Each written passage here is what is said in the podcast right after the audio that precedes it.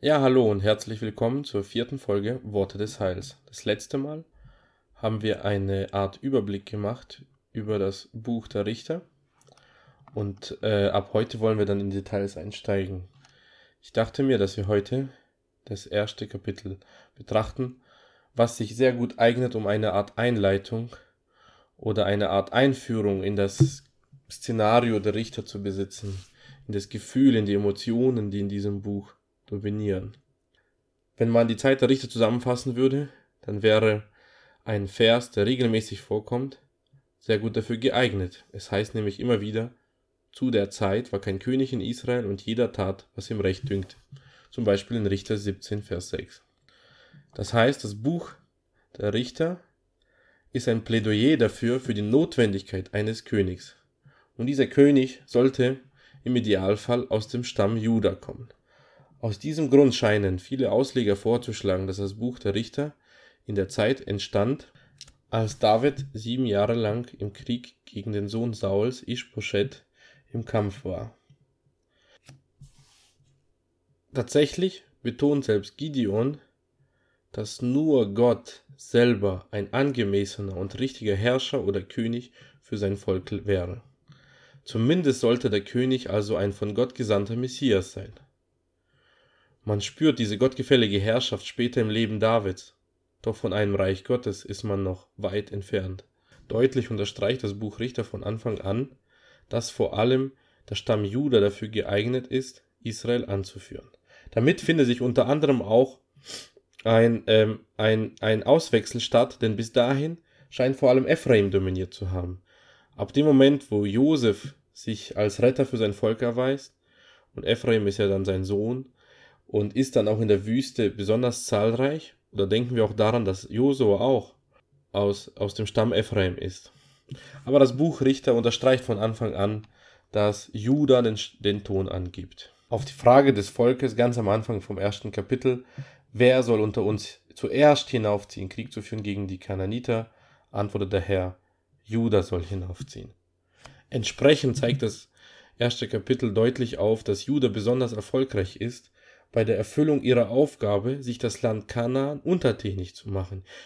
Wir finden zuerst Kaleb, der bereits im hohen Alter ist und dennoch mutig und geradezu gierig danach aus ist, sich das Land Kanaan einzuverleiben. Er möchte die Verheißungen spüren, er möchte in dem Land leben, in dem Milch und Honig fließt.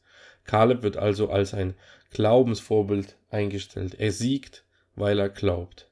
Er siegt nicht deswegen, weil er ein erfolgreicher Kämpfer ist, sondern er siegt deswegen, weil er an den Verheißungen Gottes glaubt und Gott schenkt ihm das Gelingen.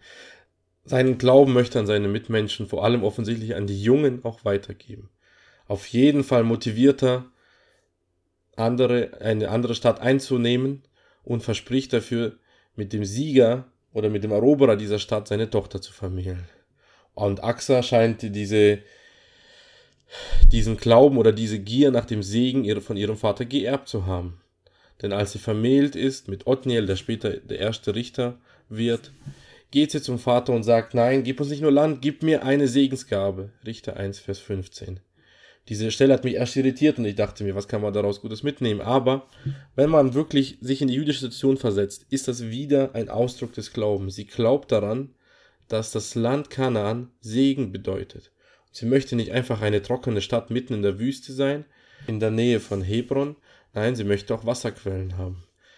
Und der Vater verweigert sie nicht, er sagt auch nicht, das war frech, sondern er erkennt ihren Glauben an und versteht und freut sich eigentlich darüber, dass seine Frau, Tochter sich um den Segen in diesem Land, in diesem verheißenen Land reißt.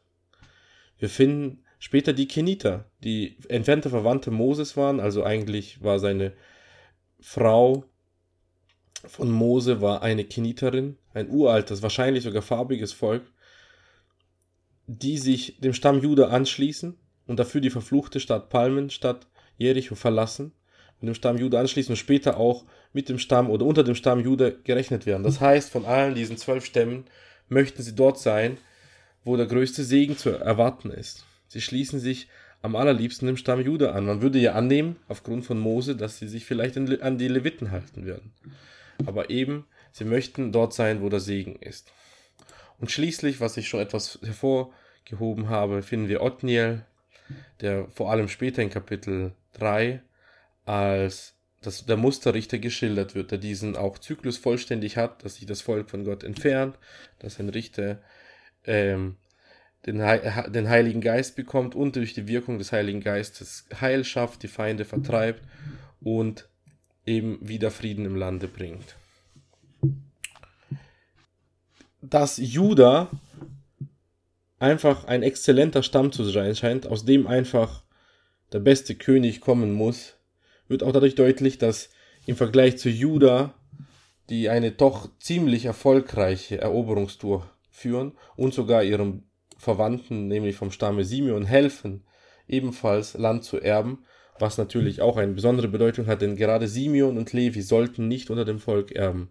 So wollte es der jakobitische Segen. Denn Simeon und Juda haben sich versündigt und sollten nicht erben. Wir wissen, dass das für Levi umgewandelt wurden, dass sie direkt dem Herrn dienten.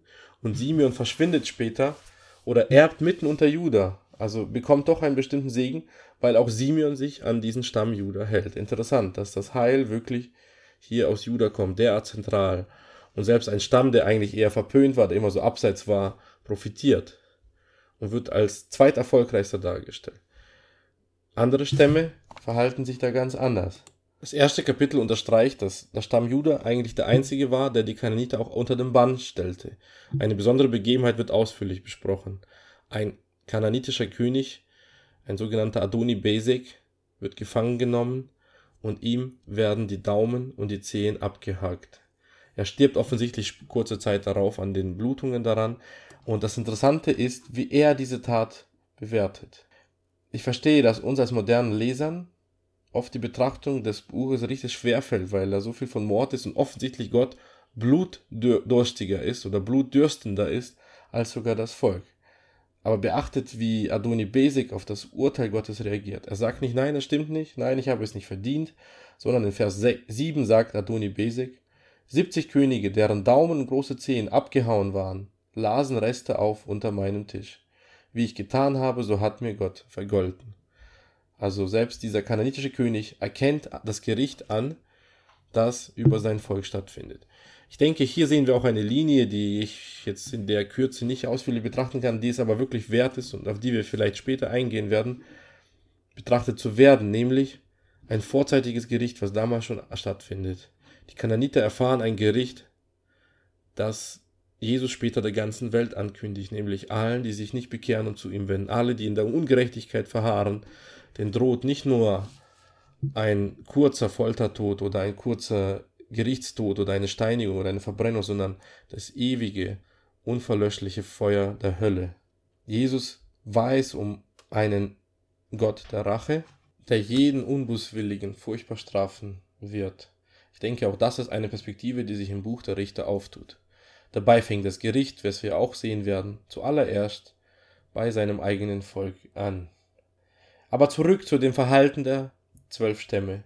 Wie gesagt, das, der Stamm Juda wird als ein Musterstamm in der Eroberung des Erbteils dargestellt. Ganz anders als das Verhalten der anderen Stämme. So entscheiden sich die Ephraimiten und einige andere Stämme dafür, nicht die Kananiter zu vertreiben oder zu vernichten, sondern sie zu versklaven. Es ist einfach der gemütlichere Weg. Warum sollte man sich billige Sklaven, Wasserträger und ein Volk äh, vertreiben, das doch die ganze Drecksarbeit erledigen könnte. Aber diese Spirale geht noch weiter runter. Während es in vielen Fällen heißt, dass man die Kananiter nicht vertrieb und die Kananiter unter dem Volk wohnten, lesen wir bei Assa, dass die Asseriten unter den Kananitern wohnten. Das heißt, hier stellte die kananäische Bevölkerung die Mehrheit dar.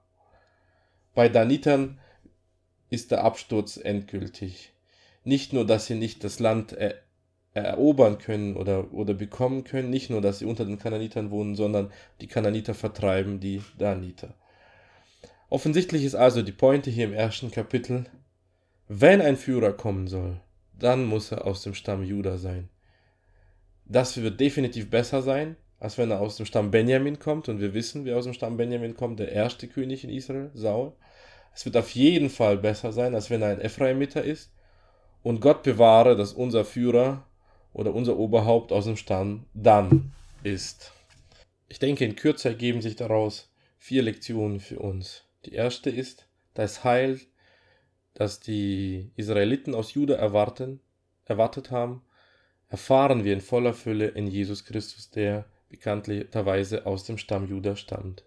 Es zeigt aber auch die Notwendigkeit der Buße und Umkehr, also anders ausgedrückt, der Notwendigkeit, sich möglichst nah zum Stamm Juda zu halten. Da wir jetzt kaum nach Jerusalem reisen können, dort unser Zelt aufbauen können, geht es also darum, möglichst nah bei Jesus zu sein. Richter Kapitel 1 lehrt uns auch, dass unsere Entscheidungen eine große Rolle spielen. Wir wissen, dass Gott nicht daran vorbeigehen wird, dass das Volk gleichgültig mit seinem Befehl umgeht, das Land Kanaan zu ererben. Selbst auf den ersten Blick leicht geringfügige Abweichungen, wie zum Beispiel die, die der Stamm Ephraim begeht, die Kananiter nicht zu vertreiben oder zu zerstören, sondern zu verknechten, erweisen sich als fatal. Denn wer am Schluss verknechtet ist, ist das Volk Israel, nämlich verknechtet in den Götzendienst. Und das bringt zum vierten Punkt. Warum ist eigentlich Götzendienst vor allem für das Volk Israel so gefährlich? Immer dann, wenn das Volk Israel sich für Götzendienst entscheidet, führt es dazu, dass sie versklavt werden von ihren Nachbarvölkern. Sie profitieren davon gar nicht. Man könnte ja meinen, wenn sie die Götter der Nachbarvölker, in dem Falle direkt Baal und Astarte annehmen, also die Götter der Fruchtbarkeit und der guten Ernte, was doch so verlockend ist, sie wirklich Erfolg erwarten dürften oder Gott sie dahin ziehen lässt. Und ich denke, da wird eine wichtige Lektion deutlich, dass Gott bereits im Gericht rettet. Wenn Gott eingreift und Gericht über sein Volk schickt, dann ist das schon der erste Schritt der Rettung und des Heils. Ich denke, es war Spurgeon, der sagte, dass Gott seinem Volk keinen Erfolg gewähren wird, wenn es ihn verlassen wird. Und das ist etwas, was sich im Leben des Volkes Israels noch sehr häufig wiederholen sollte.